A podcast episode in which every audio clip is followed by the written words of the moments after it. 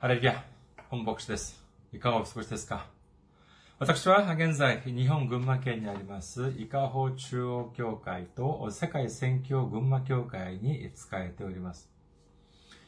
教会のホームページ見てみます。教会のホームページは、日本語版は japan.ikahochurch.com japan.ikahochurch.com です。こちらの方に来られますと、教会に関するご案内、そして日曜礼拝の時のメッセージをお聞きになることができます。なお、日曜礼拝の時のメッセージは動画サイト、YouTube を通して視聴されることもできますし、ポッドキャストを通して音声としてお聞きになることもできます。次に、教会のメールアドレスを申し上げます。教会のメールアドレスは、いかほチャーチアットマーク gmail.com いかほチャーチアットマーク gmail.com です。こちらの方にメールを送ってくださいますと、私がいつでも直接受け取ることができます。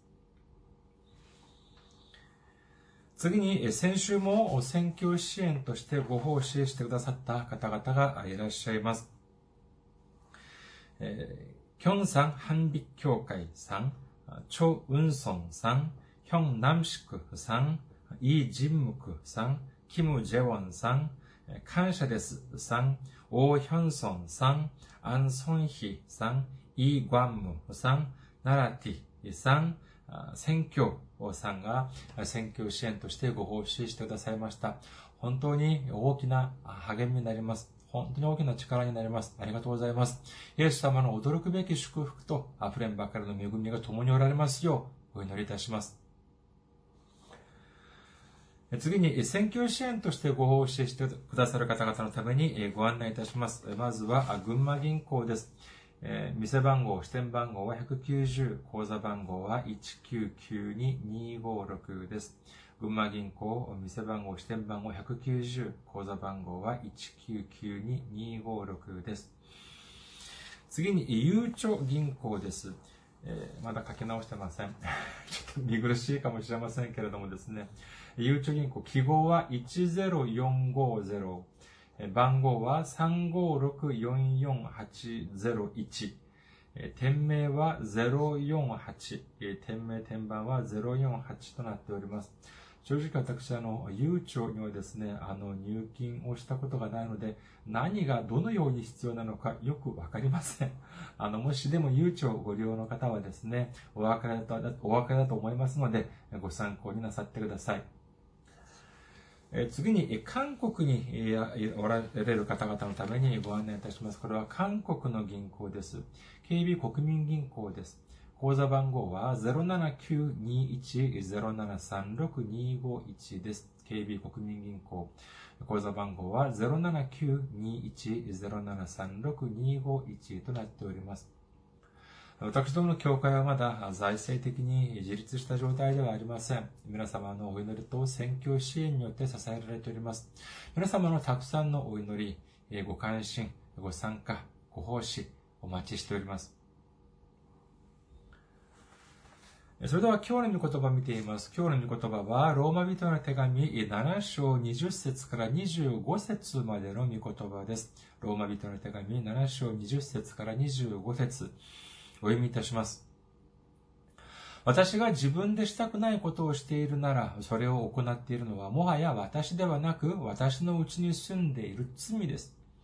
そういうわけで善を行いたいと願っている。その私に悪が存在するという原理を私は見出します。私は内なる人としては神の立法を喜んでいますが、私の体の体には異なる立法があって、それが私の心の立法に対して戦いを挑み、私を体にある罪の立法のうちに虜にしていることがわかるのです。私は本当に惨めな人間です。誰がこの死の体から私を救い出してくれるのでしょう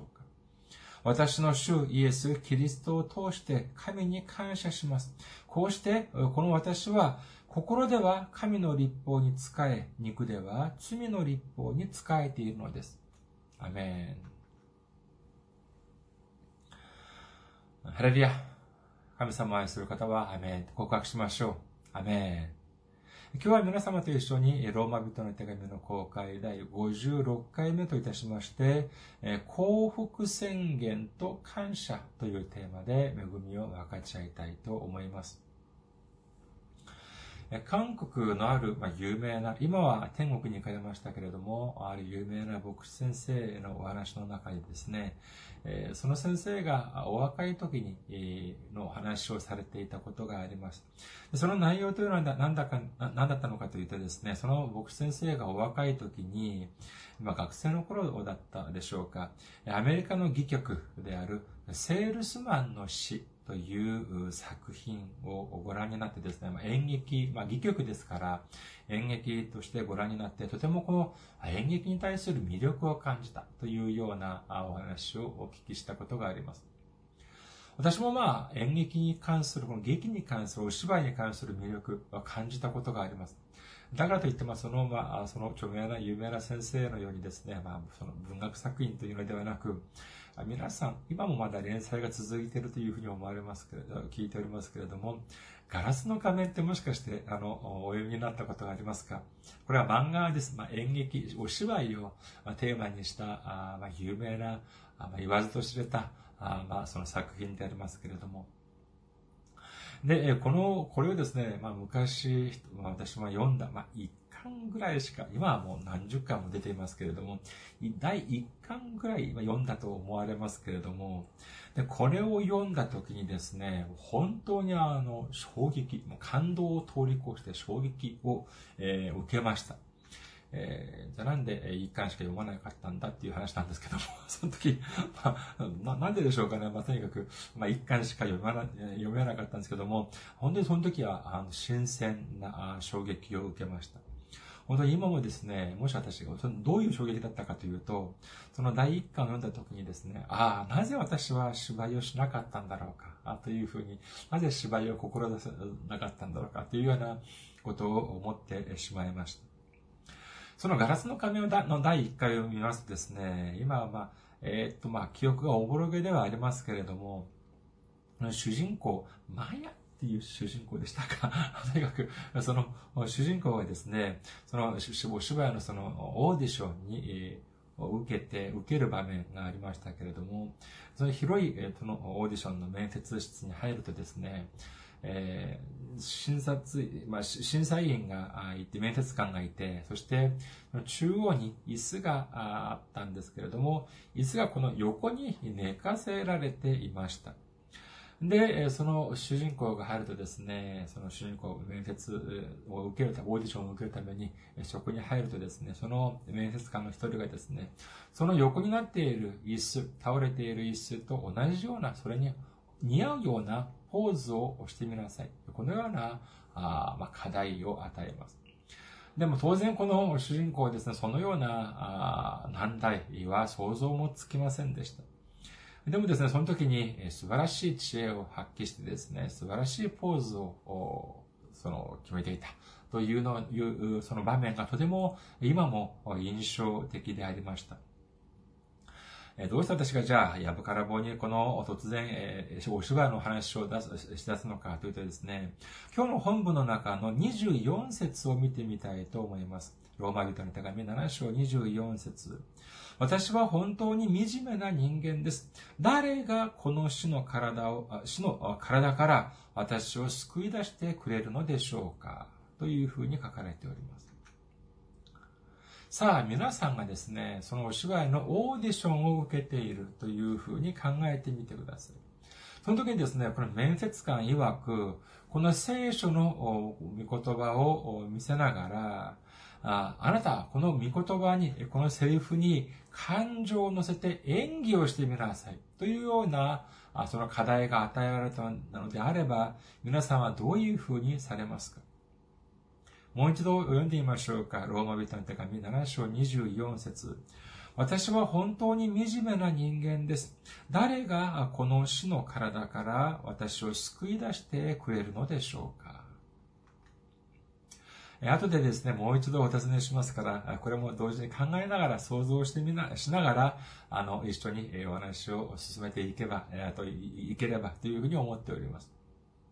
さあ、まず、20節から見てみることにいたしましょう。ローマ人の手紙7章20節私が自分でしたくないことをしているなら、それを行っているのは、もはや私ではなく、私のうちに住んでいる罪です。というふうに書かれています。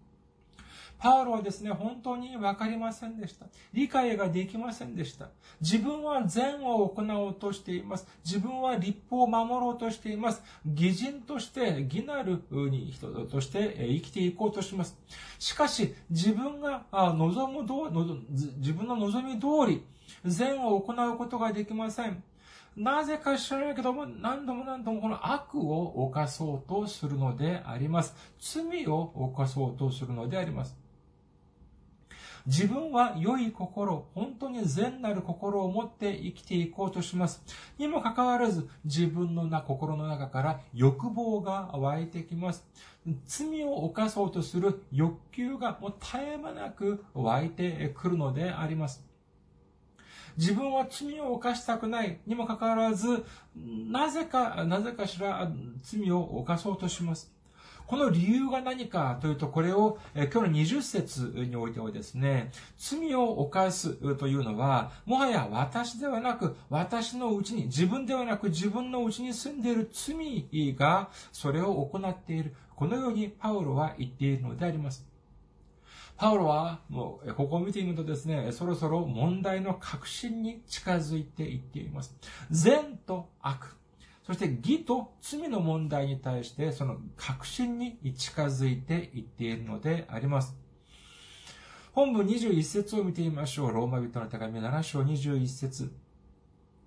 そういうわけで善を行いたいと願っている。その私に悪が存在するという原理を私は見出します。というふうに書かれております。これはつまりどういうことかというと、自分は善を行いたいというふうに思っていても、そして自分は義として、その義とな、義となる人生を送りたいというふうに思っても、な、なぜか知らないけれども、悪を犯そうとし、そして罪を犯そうとする。このような原理は何かというと、つまりこのような理由というのは何かというと、結局自分の中に、自分の中にこの悪があるからだということ、悪が存在するからだということなのであります。続けてパウロはこういうふうに言っております。ローマ人の手紙7章23節から24節私は内なる人としては神の立法を喜んでいますが、私の体には異なる立法があって、それが私の心の立法に対して戦いを挑み、私を体にある罪の立法のうちに虜にしていることがわかるのです。というふうに書かれております。ここでパウロはですね、興味深い対象をここで見ている、います。何かというとですね、これは私の体というのと私の心というふうな対対比をしています。えつまりこれは肉と霊というふうに言えますけれども、これはですね、ローマ人の手紙の、この次の、今はまあ7章ですけども、8章で主に扱われています。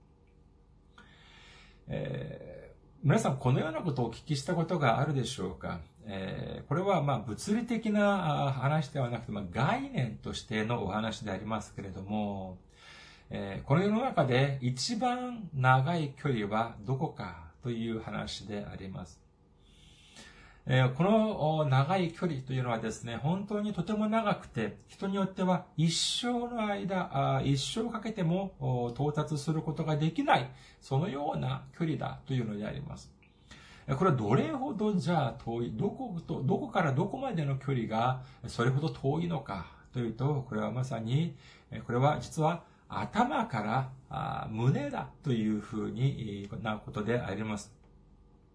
実際物差しで測ってみますとですね、私のような顔が少し長めの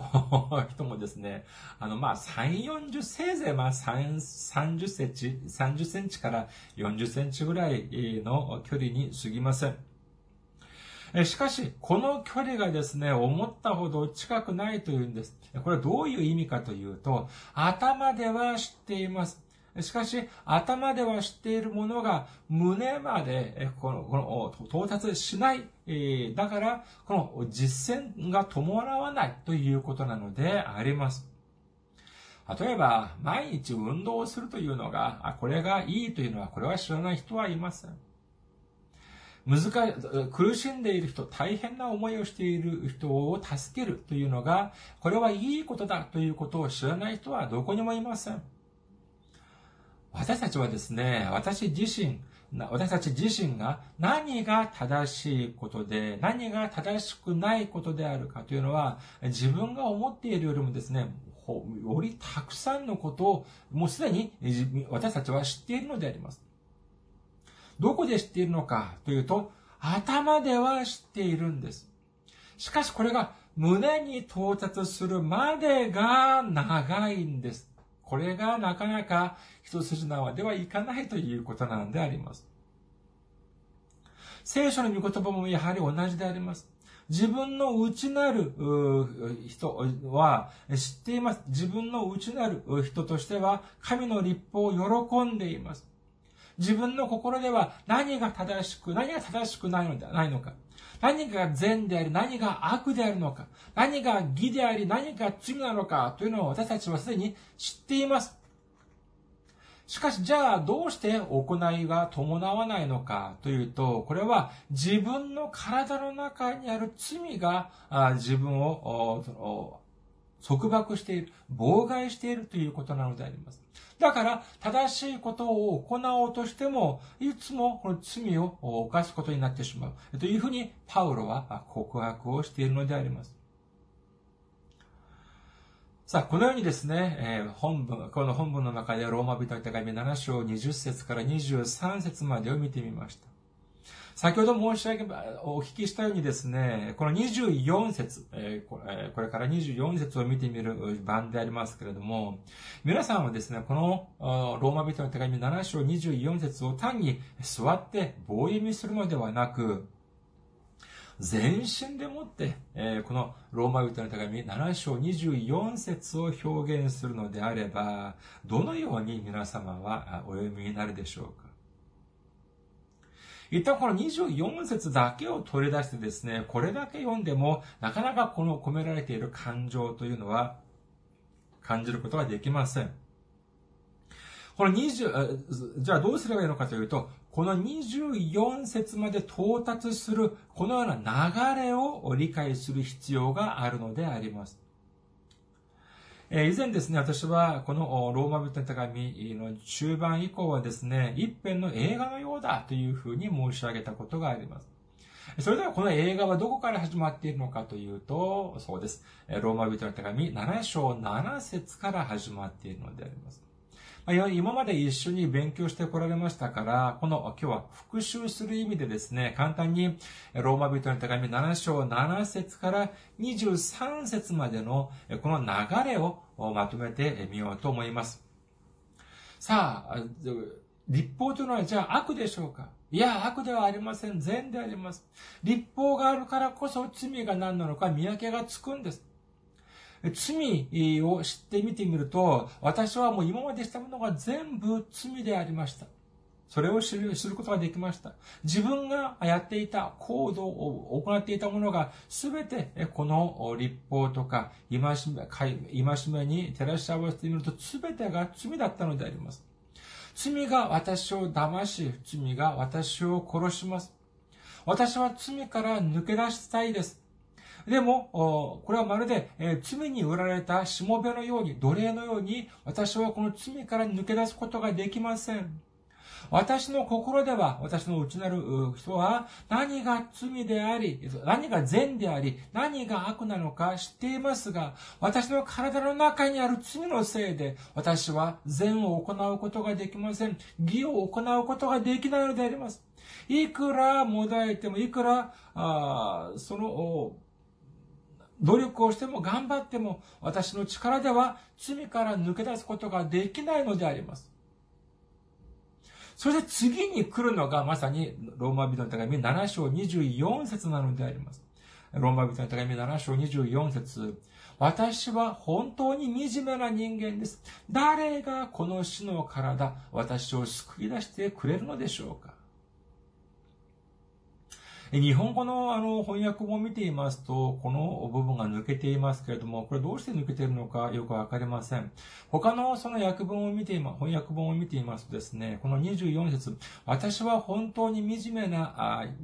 人間ですのまの前に感動詞が入っております。おーというな、その感動詞が入っているんですけど、日本語版は、あどうしたのか、新海訳を見ていますと入っていないんですけれども、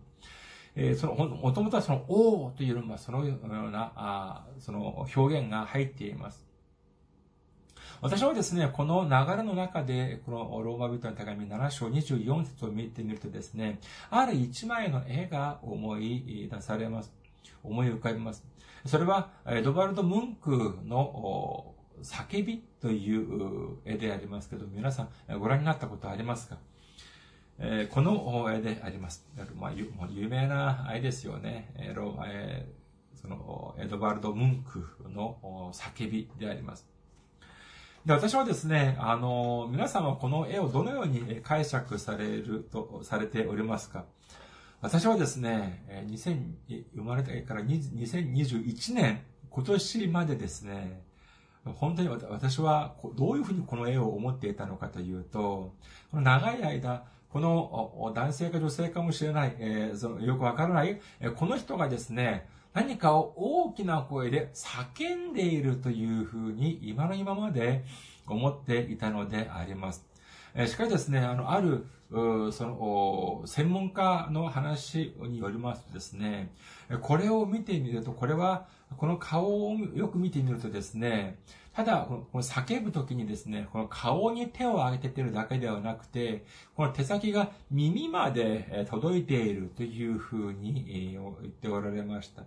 ですから、これは何かというと、自分が叫んでいるのではなくて、ある大きな叫び声を聞いて、そしてそれに驚いて耳を、両耳を塞いでいる、このような様子だというのであります。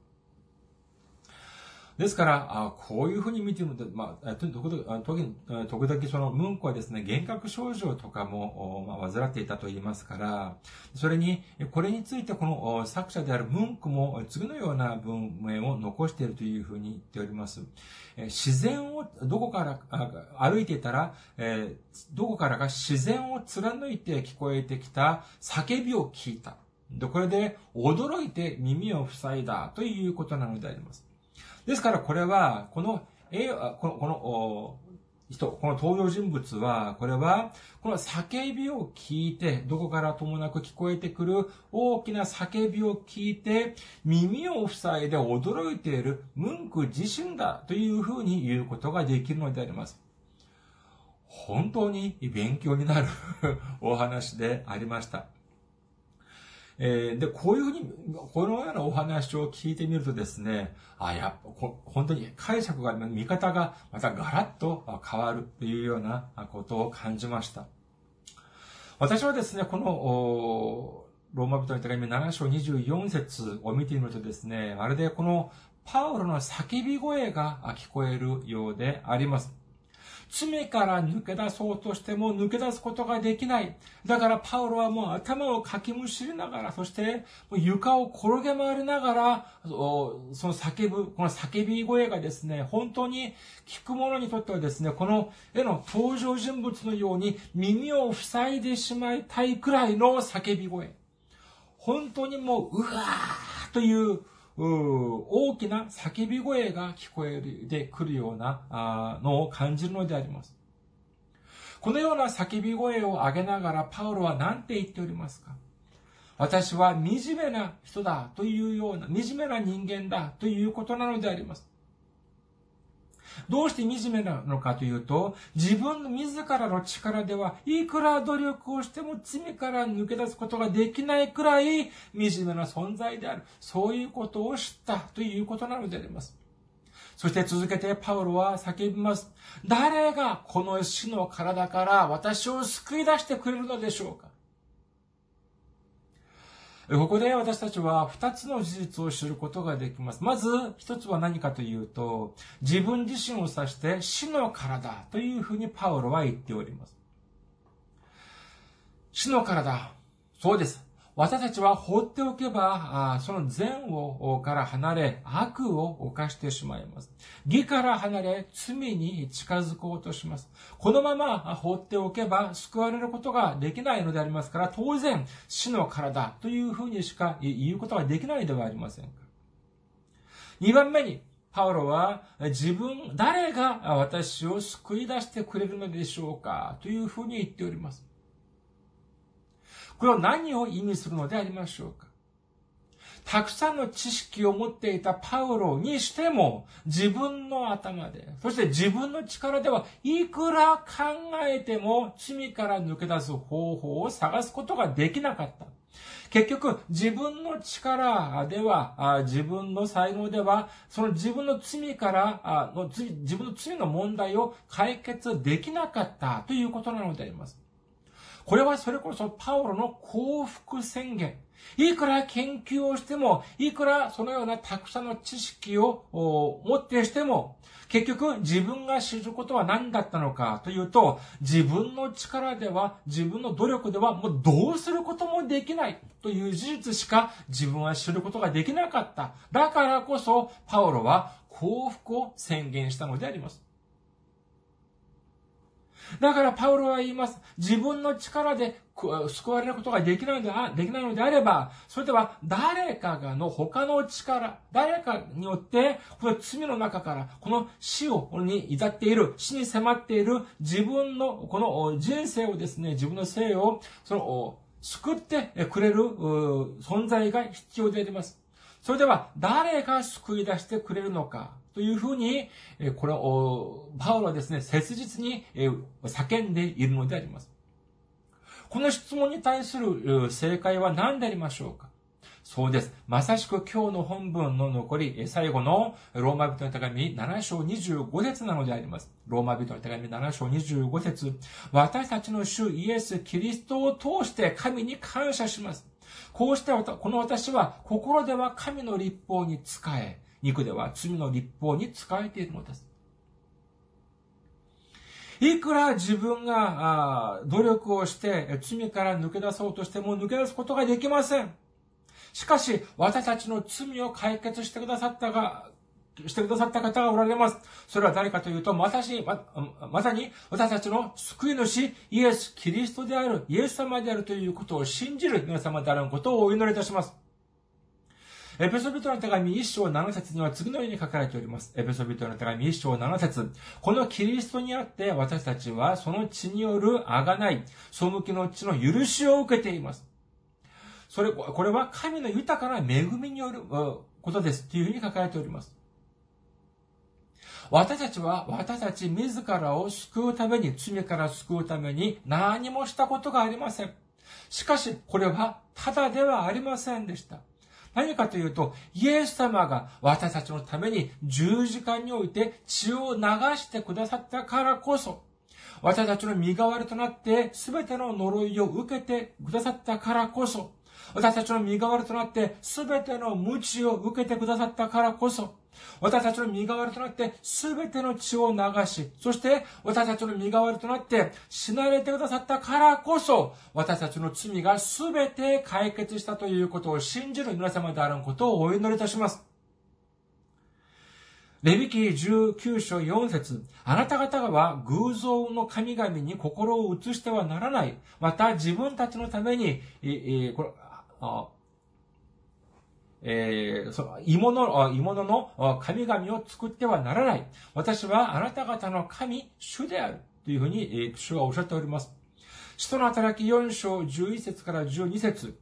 あなた方、あ、あな、ああなた方、家を建てる者たちに捨てられた石、それが要の石となった。というのは、この方のことです。この方というのはイエス様を指しています。この方以外には、つまり、イエス様以外には、誰によっても救いはありません。天の下でこの皆の他に、私たちが救われるべき名は人間に与えられていないからです。というふうに書かれております。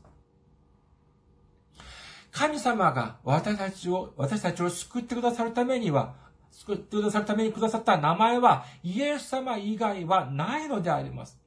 他のものはすべて虚しい偶像であります。何の意味も持たない偶像なのであります。私たちを救ってくださる方は、ただイエス様一人だという事実。私たちが信じて、私たちが頼るべき方は、ただイエス様は一人だということを信じる皆様であらんことをお祈りいたします。